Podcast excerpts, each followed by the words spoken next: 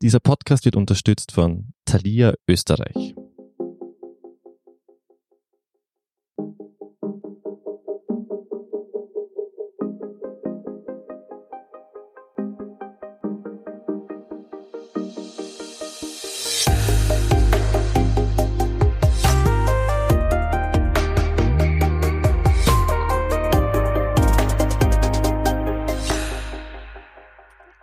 Herzlich willkommen zu Beziehungsweise, dem Standard-Podcast mit ehrlichen Gesprächen über Liebe und Sex. Mein Name ist Nadja Kupser.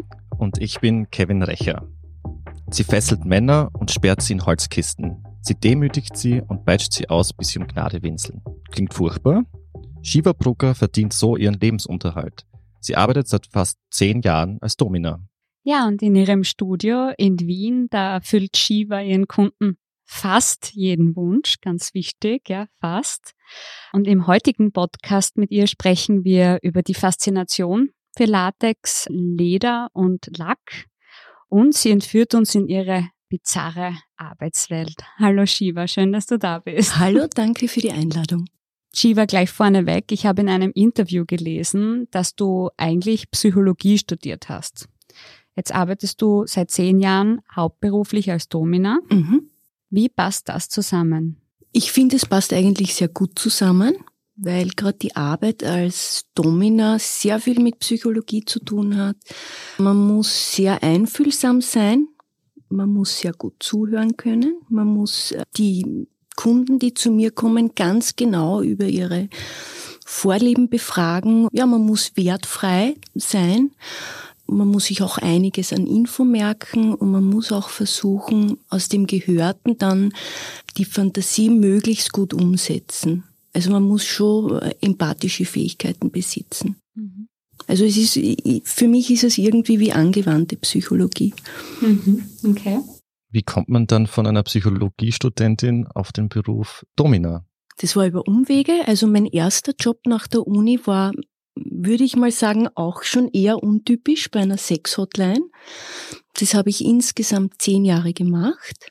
Im Laufe der Zeit habe ich dann zwischendurch begonnen, getragene Wäsche zu verkaufen, um mir einfach ab und an einmal was dazu zu verdienen und bin dann draufgekommen, dass die Männer, die sich bei mir ein Wäschestück abholen, aber meistens andere Wünsche geäußert haben. Also das Wäschestück war nie an erster Stelle, es waren einfach Wünsche, die sie an mich herangetragen haben. Zum Beispiel hat einmal einer gesagt, den habe ich öfters getroffen.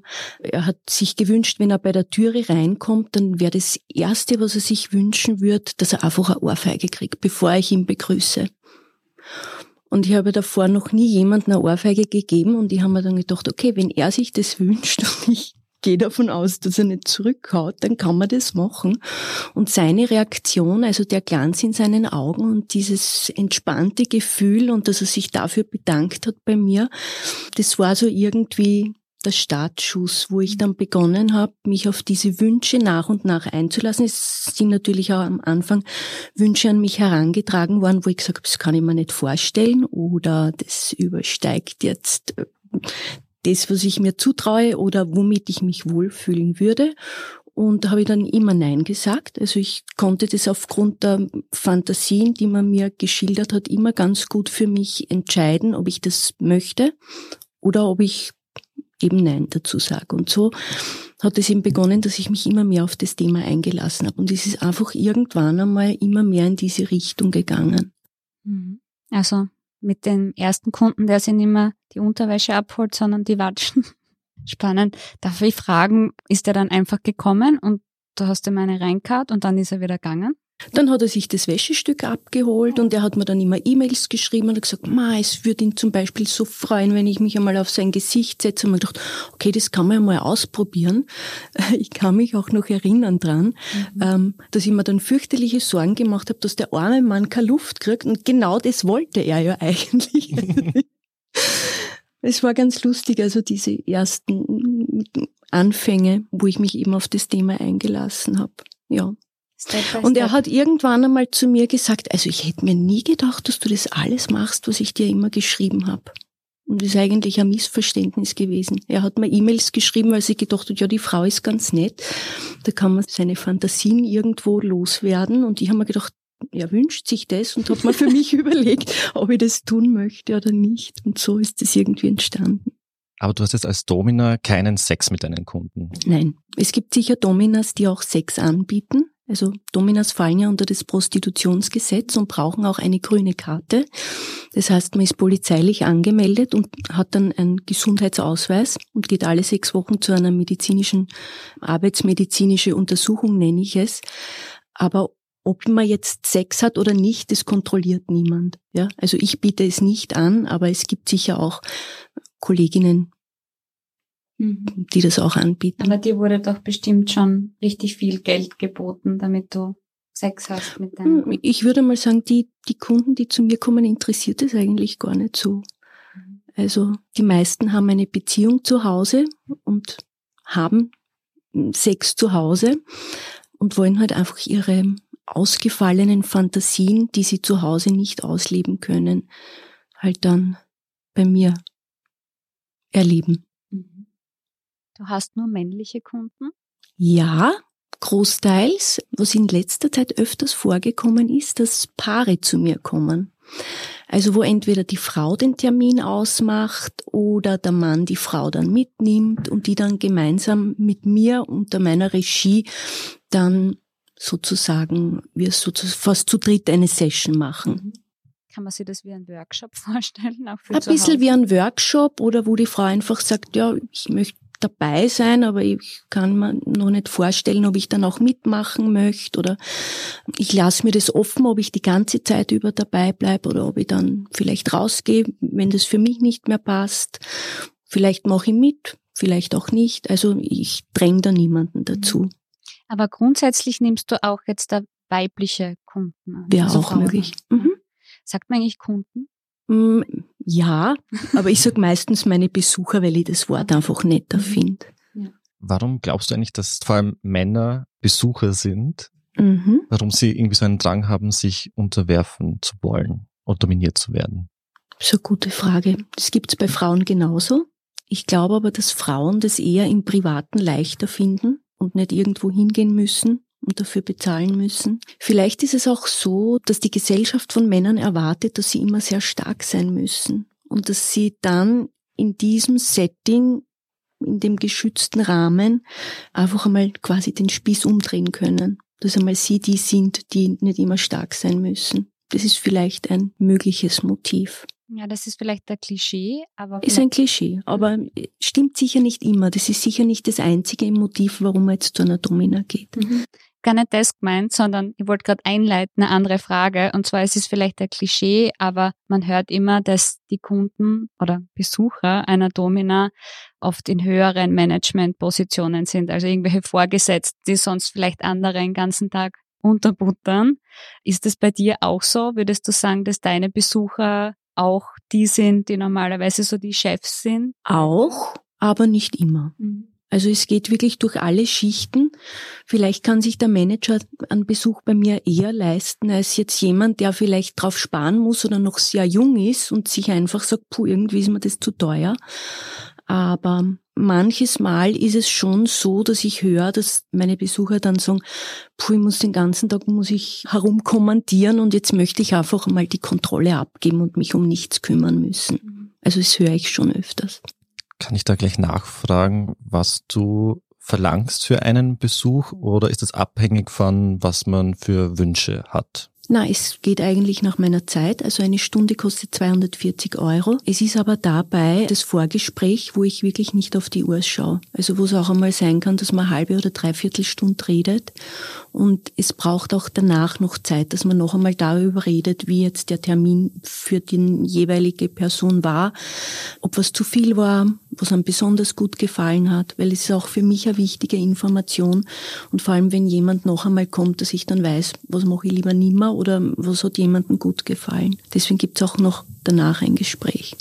Das heißt, im Umkehrschluss, wenn du sagst, du hast am Anfang ein Gespräch mit den Personen, dass du auch so deine Kunden quasi auswählst. Das heißt, du nimmst natürlich nicht jeden als Kunden an, nehme ich an. Bevor jemand zu mir kommt und ich mit ihm ein Vorgespräch genau. mache, da geht's ja dann eigentlich nur mehr darum, wie dann die Stunde verlaufen soll. Also noch einmal im Detail, was hätte er gern, was hat er bisher für Erfahrungen, was mag er gar nicht, wie stellt er sich's vor, was hat er für Fantasien, welches Spielzeug können wir einbauen. Also manches Mal ist es sehr detailliert, manches Mal mache ich Vorschläge. Das hängt davon ab, wie gut ich jemanden kenne oder wie viel Erfahrung jemand mitbringt. Was ich natürlich auch erfragen muss, gerade beim ersten Mal, ist, ob jemand Allergien hat, ob jemand sonstige medizinische Einschränkungen hat, ob jemand blutverdünnende Medikamente Medikamente nimmt, einen Herzschrittmacher hat oder nicht knien kann, weil er irgendeine Operation am Knie hatte. Das sind Dinge, die muss man ja fragen. Bevor er überhaupt zu mir kommt und ich mir mit ihm einen Termin ausmache, versuche ich auch abzuchecken, ob ich diese Wünsche überhaupt erfüllen kann. Also da reichen mir oft Schlagworte, wo ich sage, okay, das kann ich umsetzen und das passt für mich. Und da kann es natürlich sein, dass ich auch sage, das kann ich mir nicht vorstellen oder ich kann mit deiner Fantasie leider nichts anfangen. Das heißt, du hast auch schon Kunden abgelehnt? Öfters. Mhm. Mhm. Jetzt haben wir schon, der Kevin und ich im Vorgespräch darüber gesprochen, was jetzt eigentlich, ich meine, die Fantasien sind wahrscheinlich ganz unterschiedlich und die Wünsche, die deine Kunden haben. Aber was ist so, gibt es da also einen Höhepunkt? Also masturbieren deine Kunden und ist ihnen ein Orgasmus wichtig oder ist das ganz nebensächlich. Orgasmus ist nicht jedem wichtig, aber während der Session ist es meistens ein Spiel so zwischen äh, Erregen und Verweigern. Die meisten meiner Kunden wünschen sich ja, dass sie fixiert sind. Das heißt, er kann gar nicht fixen. Das ist gemein. Ja, das ist gemein. Die Kontrolle gibt er ja auch ab. Ja, das liegt ja dann in meiner Hand. In meiner Hand, sprichwörtlich. Und ich habe ihn dann wirklich so gut in der Hand, im wahrsten Sinne des Wortes, dass ich dann noch eine Stunde auf die Uhr schauen kann und wirklich dann irgendein Massager hinhalt oder eine Melkmaschine einschalt und das wirklich ziemlich pünktlich machen kann, wenn ich das möchte. Also du entscheidest dann ich überhaupt, ob, ob, dein Besucher heute ja. kommen darf ja. oder nicht. Meistens finde ich, dass das zu einem Abschluss dazugehört. Meistens dürfen sie, okay. Manches Mal funktioniert es auch nicht, das kommt auch vor. Ja. Mhm. Manche wünschen sich's gar nicht. Nach einer Stunde, ich meine. ja, es hat, gell? ja, gehört dazu. Jetzt da habe ich schon angekündigt, du hast dein eigenes Studio, das mhm. hast du auch alles selbst eingerichtet. Und jetzt sind wir schon kurz da eingetaucht, aber ich glaube, die Zuhörerinnen und Zuhörer wollen jetzt wissen, wie schaut es dort aus? Mhm. Magst du ein bisschen beschreiben, welche Gut. Räume du da hast? Also mein Studio ist relativ klein für ein Domina-Studio, aber dadurch, dass ich es nur selbst nütze und mit niemandem teilen muss, zum Glück, passt das für mich. Wenn man bei mir bei der Türe reinkommt, dann ist man eigentlich gleich mitten im Geschehen. Bei mir ist es immer relativ dunkel im Raum. Also das heute ist sehr hell hier. und ich habe gleich, wenn man reinkommt, rechts zwei ganz gemütliche Sessel mit einem Tischchen, wo man sich zuerst einmal hinsetzt und wo das Vorgespräch stattfindet. Der Raum ist in dunkelgrau ausgemalt. Es gibt drei große Möbelstücke da drinnen. Es gibt einen Bock, den man ziemlich gut umbauen kann. Es gibt einen Sklavenstuhl mit ganz vielen Gurten. Es gibt dann noch eine Liege, die man auch als Streckbank verwenden kann und es ist darunter ein integrierter Käfig. Dann stehen noch sämtliche andere Kleinspielzeuge herum. An den Wänden sind relativ viele Regale montiert. Da gibt es ein Regal, da sind nur Dildos in allen möglichen Größen drinnen. Es gibt ein Regal, da habe ich sehr viele Kabel hängen und Strompads, also alles, was man für Stromspiele braucht. Es gibt dann noch Regale, wo Leder- und Latexmasken stehen. Es gibt Haken, wo Mundknebel in unterschiedlichen Varianten hängen. Brustwarzenklammern. Was hängt da noch alles herum? ziemlich viel. Und ja. Peitschen und Buddles und Gärten. Mhm. Also der Raum ist ziemlich voll. Ziemlich, ja. Was ist so das ungewöhnlichste Gadget, das du bei dir zu Hause hast?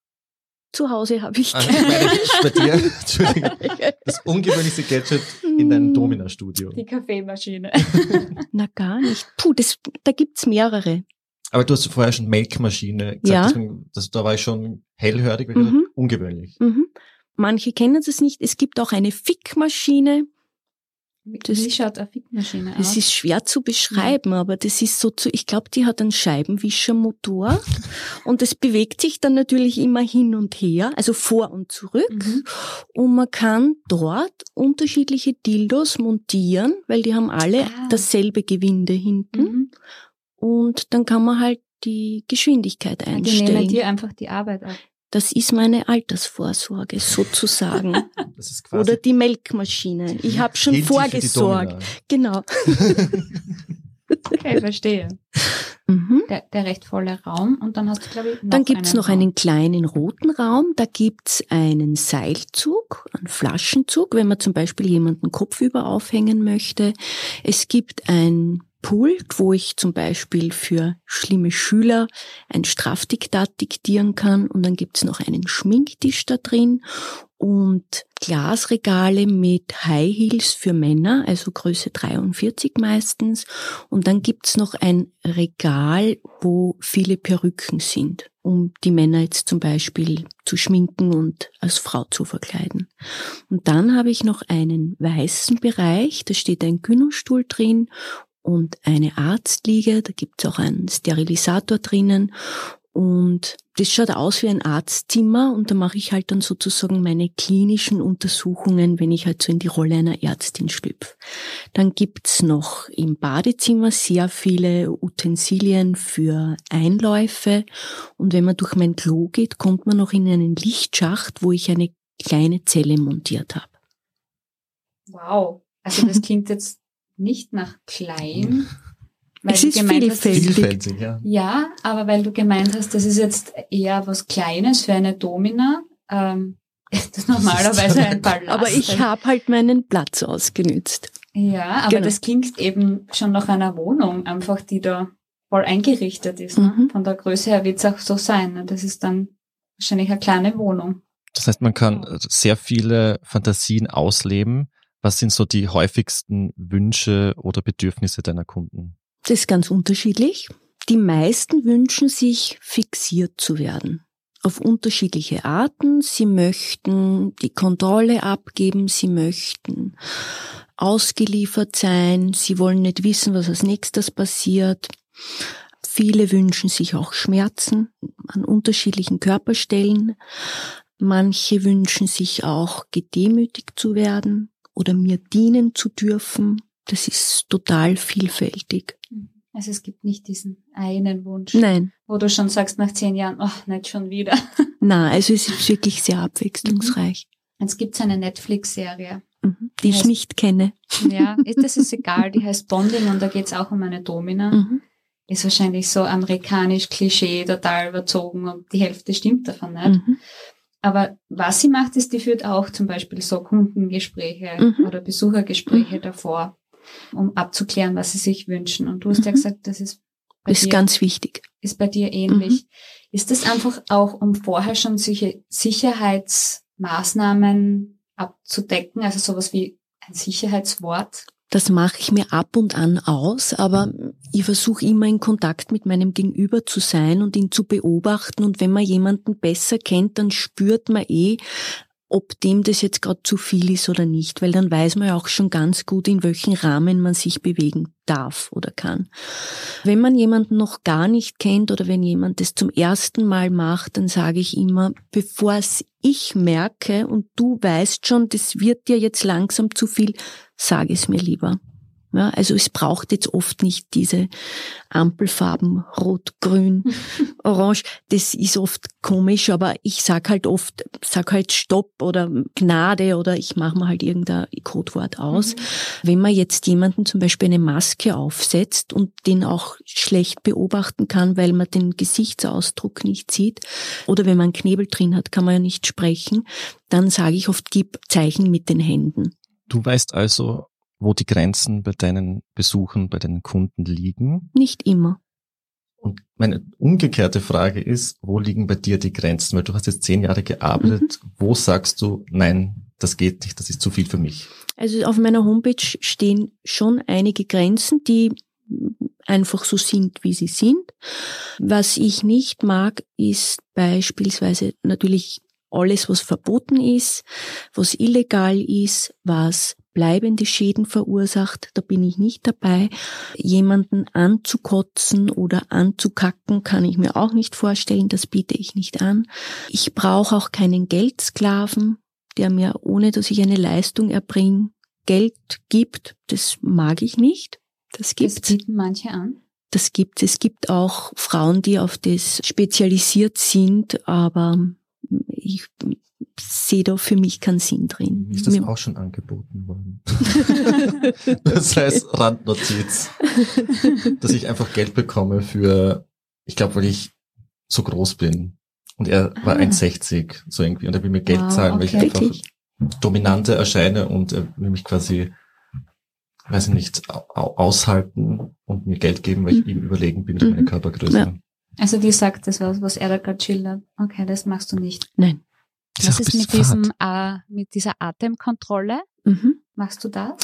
Da bin ich sehr vorsichtig damit. Ich mache es schon, aber natürlich mit Verstand.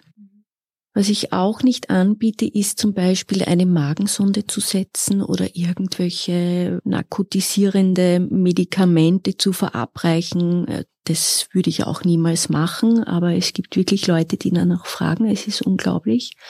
Ich brauche auch keinen 24-Stunden-Sklaven rund um die Uhr. Das würde mir fürchterlich auf die Nerven gehen. Und ich brauche auch keinen Putzsklaven. Das wäre eine Frage von mir gewesen. Es kommt auch in dieser Serie vor. Ja. Das Nadja, gibt's das auch wirklich. großer Traum, Das, oder? na, es ist eventuell. Ich habe noch nicht so genau drüber nachgedacht. Aber in dieser Serie war ich schon erstaunt drüber und habe mich sofort gefragt, gibt es tatsächlich Männer, die bei jemandem putzen und dann auch noch Geld liegen lassen? Das gibt's.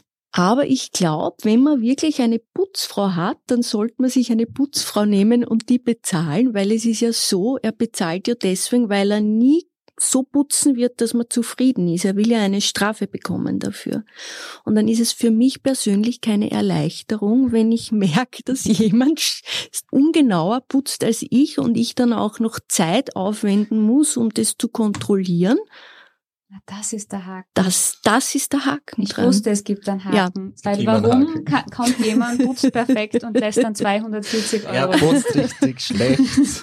Er will ja bestraft werden Okay, dafür. verstehe. Also das machst du alles nicht. Was ist denn jetzt so das, wo du denkst, das war eins der bizarrsten Sachen, die du gemacht hast? Das ist schwierig, weil für jeden was anderes bizarr ist. Also bizarr war zum Beispiel, dass sich jemand von mir gewünscht hat, ich habe so einen medizinischen Tacker und den habe ich bis dato immer ein bisschen anders verwendet.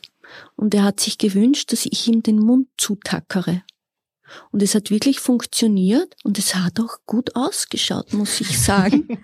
und ich habe mir gedacht, wozu habe ich einen Meter Knebel, wenn das so unkompliziert ist? Das heißt, du hast es dann öfters gemacht. Nein, bis jetzt noch Ah. nicht, aber ich werde es in mein Programm aufnehmen. Also das ist wirklich ich. mit diesen Klammern. Genau, genau. So den Und es funktioniert super. Du scheinst sehr stolz auf dein Ergebnis gewesen zu sein. Es hat toll ausgeschaut, sagt sie, die Schieber. Was noch? Jetzt bin ich neugierig. Was ganz lustig war, war, dass einmal sich jemand gewünscht hat, dass ich aus ihm eine Suppe koche. Ich meine, das war jetzt ein Rollenspiel. Er hat mich zuerst gefragt, ob ich eine große Plastikwanne habe, wo er sich reinsetzen kann. Und sowas hatte ich zu Hause, das habe ich dann in die Dusche gestellt. Dann habe ich mir eine Tasse, damit es auch authentisch ist, habe ich mir eine Tasse Suppengemüse gekauft, habe von zu Hause ein Kochmesser mitgenommen und habe dann das Wasser eingelassen. Ich habe auch ganz einen großen Kochlöffel, einen Meter langen. Dann habe ich immer ein bisschen umgerührt und habe dann das Suppengemüse hineingeschnipst und habe ihm dann halt erzählt, was ich jetzt für eine gute Suppe aus ihm mache. Das war ziemlich schräg, aber es war lustig. Einmal, das ist noch nicht so lang her, hat sich jemand gewünscht, dass ich bei der Session einen Sturzhelm aufsetze und einen Regenmantel anziehe. Das war irgendwie ungewöhnlich und ungewohnt, wenn man da die ganze Stunde selber eine Kopfbedeckung aufhat. Aber es war mal was anderes. Dann, was fällt mir noch ein? Einmal hat sich jemand gewünscht, dass er wie ein Hund behandelt wird. Ich habe auch so eine Hundemaske und Hundeleine und Futterschüssel Entschuldige, Zwischenfrage, der verkleidet sich dann auch als Hund. Ich mache mit ihm so ein Spiel, wie wenn ein Hund wäre. Mhm. Und er hat mich dann gefragt, weil, was er für ein Futter mitnehmen soll. Und ich habe dann gesagt, na, sowas wie Beef da soll er mitnehmen und vielleicht ein paar Hundekeksel. Und er hat mir dann gesagt, er möchte gezwungen werden, dass er das dann auch aufessen muss. Und er ist aber dann gekommen mit so einer Schale, mit so einem Dosenfutter so Nassfutter. Genau. Hm. Und also das Keks hat er noch gegessen, widerwillig. Und dann habe ich gesagt, so, und jetzt müssen wir essen, jetzt gibt's ein gutes Papi. Und dann habe ich das in, in den Futternapf gegeben und der wollte ja gezwungen werden dazu und der hat sich dann fast übergeben und ich habe das dann auch irgendwann gelassen. Und ich dachte mir, wenn er schon sein eigenes Futter mitnimmt, dann hat er Erfahrung damit. Und es hat sich dann aber herausgestellt, dass das für ihn das allererste Mal wäre. Und ja, es war dann gut, dass ich das dann von mir aus nicht weiter forciert habe. Also du hast manchmal auch Mitleid. Ja. Selten, aber doch. Gibt es Szenarien, die du im Nachhinein bereust, dass du die gemacht hast? Na, eher nicht. Eher nicht, weil ich mir ja das im Vorfeld schon äh, gut anschaue, ob ich mich in der Situation wohlfühlen würde. Ja. Ich muss jetzt noch einmal zurückkommen zu diesen Beispielen, die du. Mhm. Eines ist mir noch eingefallen. Ja. Einmal war jemand bei mir und der wollte, also ich habe eine Tattoo-Maschine und tätowiere aber ohne Farbe. Erstens einmal, weil ich das nicht kann und zweitens einmal, weil es ja wurscht ist, ob eine Farbe dabei ist oder nicht. Es geht ja um den Schmerz. Und der hat gemeint, ja, er hätte gern, dass ich mit Farbe ihm meine Initialen am Penis tätowiere. Also das habe ich gemacht. War irgendwie auch schräg. So der SP auf seinem Penis stehen. Nein, nur B. Achso. P für Penis. für, für Birgit. Weiß man unsicher war das so. Einiges, was du jetzt erzählt hast, das klingt irrsinnig lustig. Mhm. Jetzt da bist du aber als Domina ja immer sehr dominant und ernst, stelle ich mir vor. Da darfst du wahrscheinlich nicht lachen, oder? Nein, es ist nicht immer ernst. Ach so. Ich lache schon noch viel. Ich kann ja auch meinen Besucher auslachen. Also es ist nicht so ein herzliches, gemeinsames Lachen, wie wir das jetzt hier Doch auch, aber es hängt davon ab, wie jetzt die Session angelegt ist. Wenn jetzt jemand eine Session auf Augenhöhe hat, dann kann sein, dass ich mit dem ganz normal rede.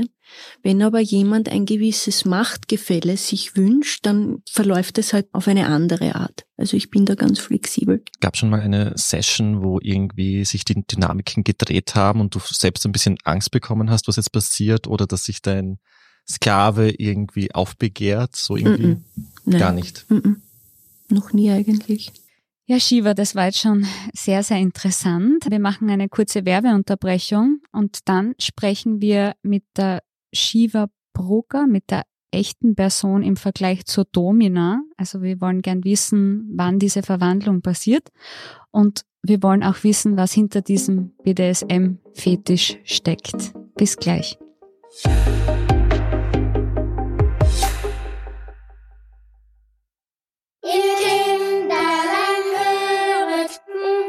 Jetzt die schönsten Weihnachtsgeschenke entdecken. Zum Beispiel sechs Monate das Thalia Hörbuch-Abo im Bundle mit dem Smart Speaker Google Nest Mini mit Sprachsteuerung für nur 59 Euro.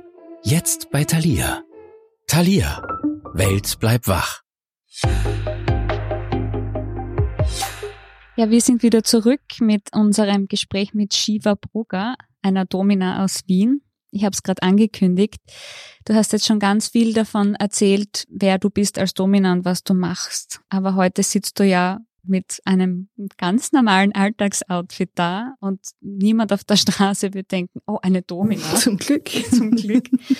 ähm, wie ist es dann, wenn du in diese Rolle als Domina schlüpfst? Bereitest du dich da auch mental darauf vor?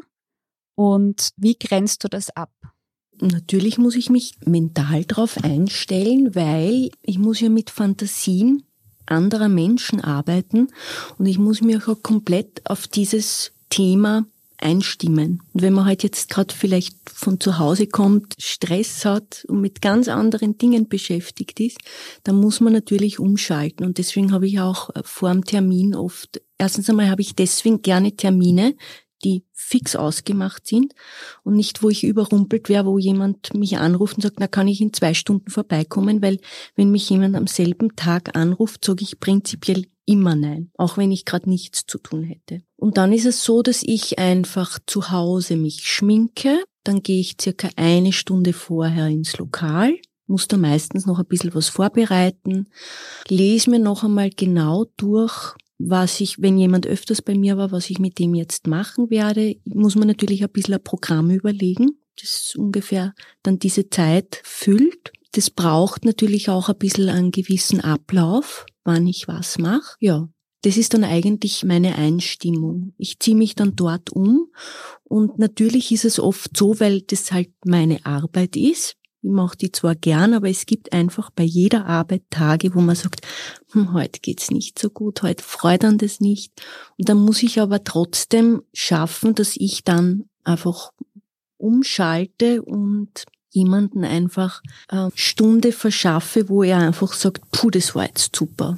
Und das ist nicht immer leicht. Mir gelingt's, indem ich mich dann einfach umziehe und das entsprechende Outfit dann anziehe und dann ist man meistens in der Rolle drin und spätestens, wenn jemand bei der Tür reinkommt und man hat dann ein total nettes Gespräch, spätestens dann ist es so, dass ich sage, puh, eigentlich, jetzt passt es für mich. Mhm. Also das ist dann diese Verwandlung quasi mit diesem genau. Kostüm und mit dem Make-up. Genau. Aber es ist trotzdem so, dass ich trotzdem immer ich selbst bin, weil ich kann mich ja nicht komplett austauschen. Ich schlüpfe in eine Rolle, aber es ist trotzdem meine Art, wie ich das mhm. mache, die halt bei jedem anders ist. Mhm. Wie sprechen dich deine Besucher an? Mit welchem Namen? Manche fragen, wie sie mich ansprechen sollen, aber ich habe verschiedene Namen. Zum Beispiel? Zum Beispiel Herrin oder einfach nur Birgit oder Nylon-Göttin. Das finde ich auch ganz lustig. Nylon-Göttin finde ich aber gut. ja. Was denn zum Dildo-König?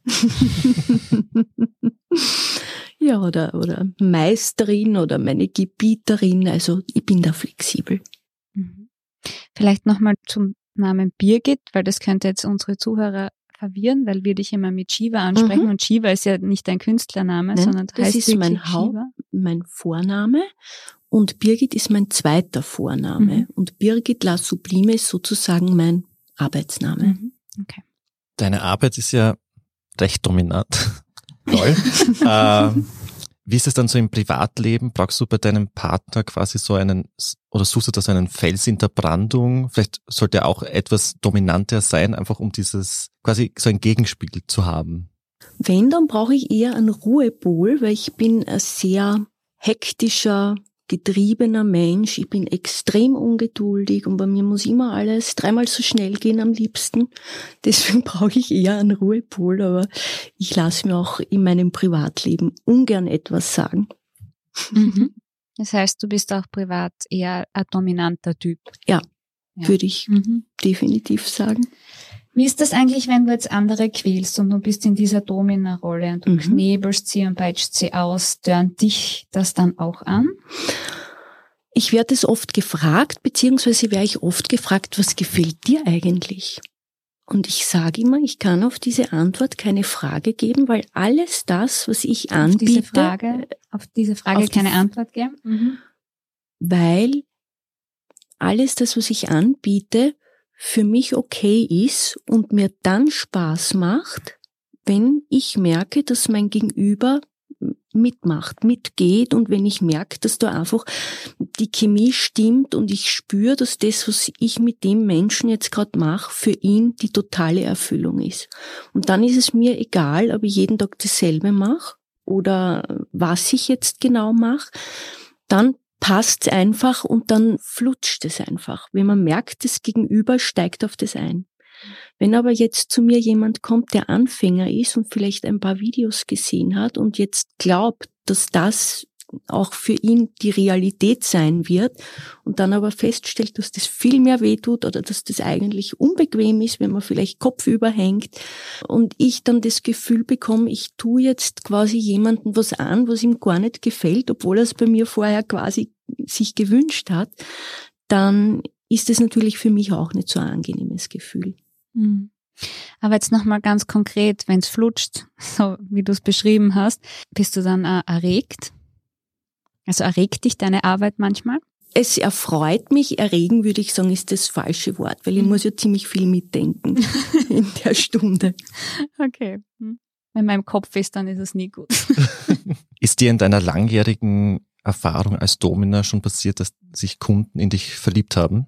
Hm, ist sicher vorgekommen. Hast du das irgendwie gemerkt? Hat sich das irgendwie gezeigt? Das merkt man oder die kommen dann einfach nicht mehr. Sie kommen nicht mehr? Sie kommen nicht mehr. Ja. Wieso soll, kommen sie nicht mehr, wenn sie in dich äh, verliebt sind? Das ist ein bisschen. Weil ich ja nicht drauf einsteige. Okay. Ja. Ja, das ist auch in dieser Netflix-Serie. Ich muss jetzt noch einmal darauf zurückkommen. Vielleicht ist es doch kein ganzes Klischee. Ja, es stimmt doch einiges oder es gibt einige Parallelen. Da ist es nämlich so, dass sich auch jemand in die Domina verliebt und der verfolgt sie dann aber bis mhm. nach Hause und steht dann vor ihrer Haustür und sie lehnt es natürlich total ab. Für mich war diese Szene unheimlich. Ist es ist total grenzüberschreitend. Ja. Also das würde ich nicht lustig finden. Aber so in der Art ist mir das noch nicht passiert, aber mir sind schon ein paar so grenzüberschreitende Situationen passiert, dass ich zum Beispiel mal auf der Marie-Hilfer-Straße gegangen bin und dann kommt jemand mit einem Handy und zeigt mir sozusagen ein Foto auf meiner Homepage und fragt mich, ob ich das bin ist irgendwie komisch. Den kanntest du aber gar nicht, das Na, war kein Besucher. wildfremder Mensch. Mhm. Und ich habe dann einfach nur gesagt, ja schau, jetzt siehst du mich heute mal ohne, ohne Make-up.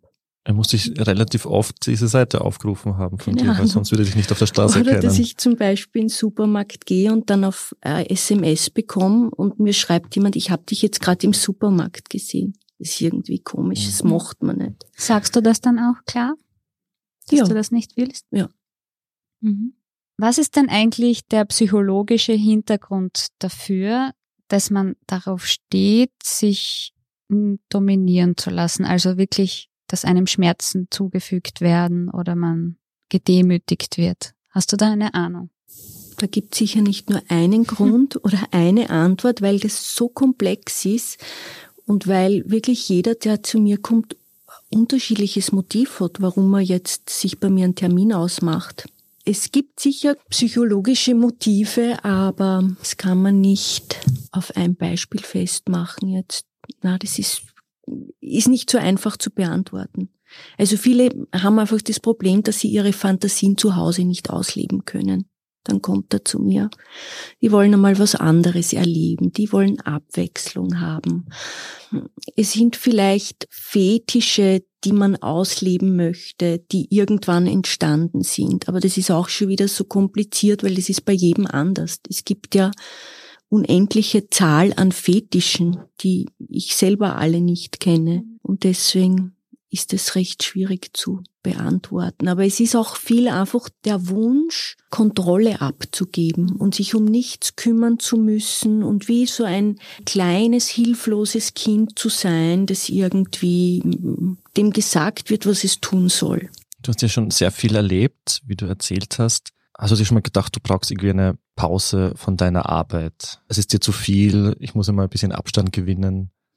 Wenn ich das merke, dann nehme ich mir einfach ein paar Tage frei. Aber es ist schon anstrengend, aber das kann man ja selbst bestimmen dann, wie viel man tut oder in welcher Intensität. Und von daher, also ich nehme das nicht mit nach Hause, was ich erlebe. Was mich oft viel mehr ärgert jetzt an meiner Arbeit, das sind oft blöde Telefonate, ja, blöde SMS, wo ich mir denke, pff, also von deinem Besuchern blöde SMS? Anfragen. Anfragen. Also. Ja, wo ich mir einfach sage, ja, oder wenn jemand zum Beispiel mitten in der Nacht versucht, mit mir Kontakt aufzunehmen, finde ich belastender als jetzt das, was ich im Rahmen meiner Sessions mhm. erlebe, weil wenn ich mich dann wieder umziehe und dusche, schreibe ich mir meistens eine Karteikarte und mache mir Notizen, was ich gemacht habe, und dann ist bei mir die Schublade zu.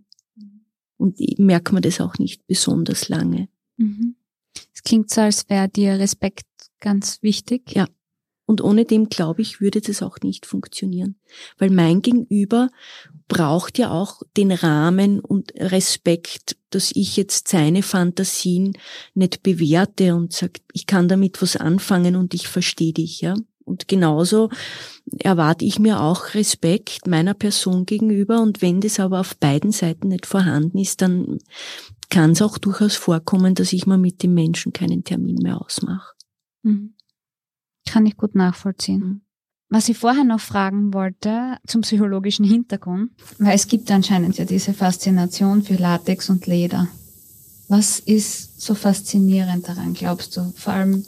Ich glaube, es ist für viele der Geruch und das Gefühl des Materials auf der eigenen Haut oder halt bei Latex oder Leder, dass man dann die Frau so gekleidet sieht. Also manche meiner Besucher, ich frage immer, soll ich irgendein bestimmtes Outfit anziehen? Hast du einen Wunsch, den ich berücksichtigen kann? Und da gibt's halt dann schon manches Mal den Wunsch, dass jemand sagt, na, er hätte gern was in Latex oder er hätte gern zum Beispiel hohe Lederstiefel oder irgendwas, irgendein Lederoutfit. Trägst du selbst gern? Ist okay für mich. Also ich habe jetzt keinen Lederfetisch oder keinen Latexfetisch, aber im Rahmen meiner Arbeit trage ich es gern, aber in meinem Privatleben nicht. Mhm. Gibt es eigentlich, was mich interessieren würde, männliche Dominas? Weil es ist ja der Beruf sehr frauenlastig, so mhm. wenn man in die Gesellschaft blickt oder Popkultur. Mhm. Es gibt männliche Dominas, also die nennen sich dann Dominus.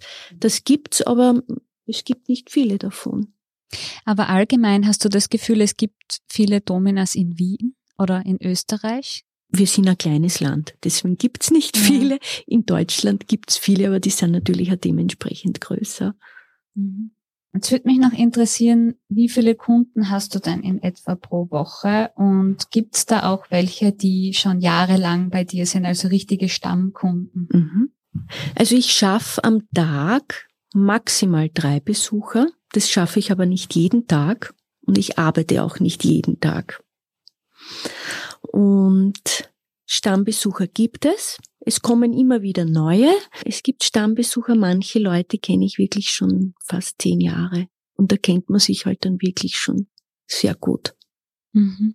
Würdest du mit denen auch privat auf einen Kaffee gehen oder trennst du das dann total? Ich versuche es zu trennen, aber natürlich ist es auch schon vorgekommen, dass man mal miteinander was essen geht oder einmal ins Theater gemeinsam geht. Ist mhm. vorgekommen. Mhm. Aber eigentlich versuche ich es zu trennen.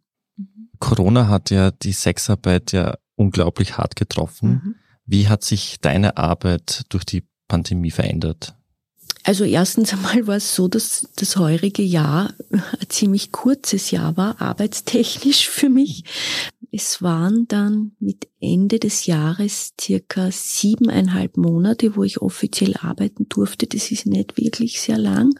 Der erste Lockdown hat dreieinhalb Monate gedauert. Das war für mich äh, Zeit mit sehr unterschiedlichen Phasen von zuerst einmal so, was mache ich jetzt mit meiner vielen Zeit auf einmal, wie lange wird es dauern, dann die Zeit, wo ich begonnen habe, mich über das Ganze fürchterlich zu ärgern, dass man halt überhaupt nicht wahrgenommen wurde von der Politik.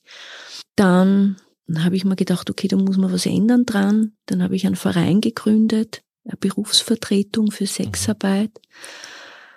Dann war ich da ziemlich beschäftigt, dann habe ich da meine Homepage zuerst neu gemacht, dann habe ich für den Verein eine Homepage gemacht und dann irgendwann war der Lockdown vorbei. Dann habe ich halt vier Monate ziemlich intensiv gearbeitet und ja, dann so irgendwie von heute auf morgen hat's geheißen, so und jetzt ist es wieder soweit. Und jetzt sehe ich das viel entspannter.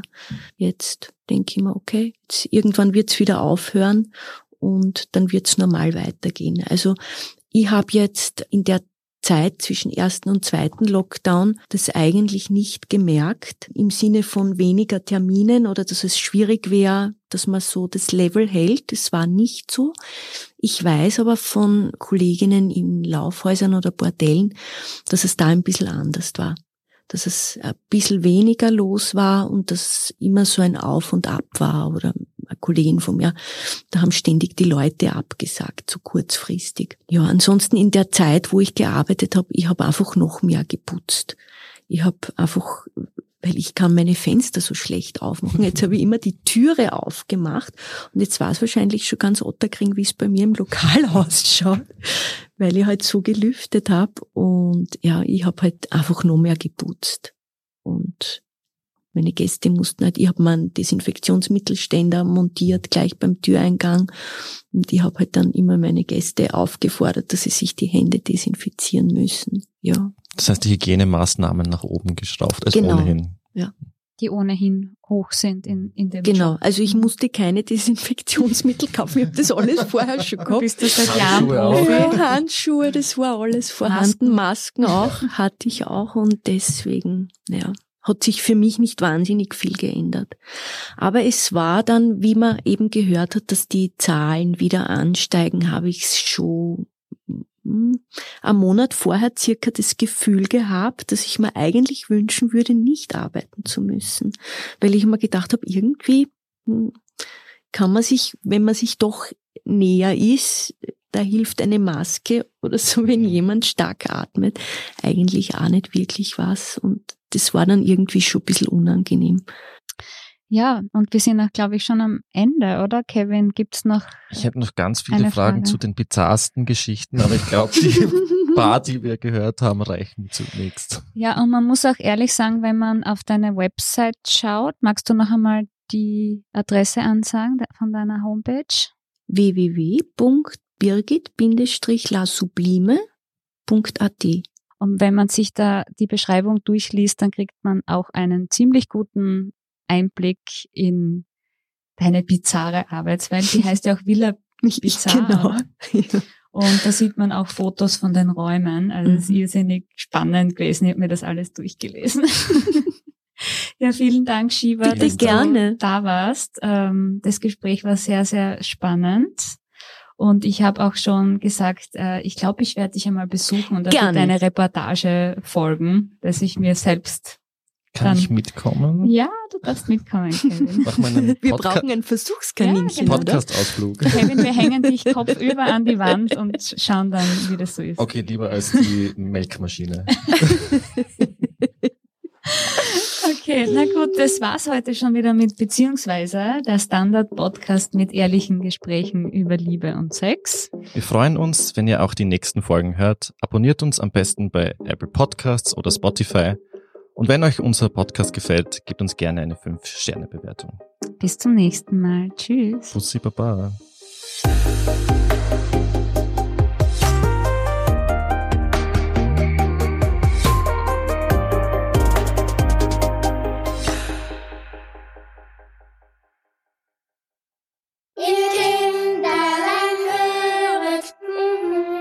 Jetzt die schönsten Weihnachtsgeschenke entdecken. Zum Beispiel sechs Monate das Thalia Hörbuch-Abo. Im Bundle mit dem Smart Speaker Google Nest Mini mit Sprachsteuerung. Für nur 59 Euro. Jetzt bei Thalia. Thalia. Welt bleibt wach.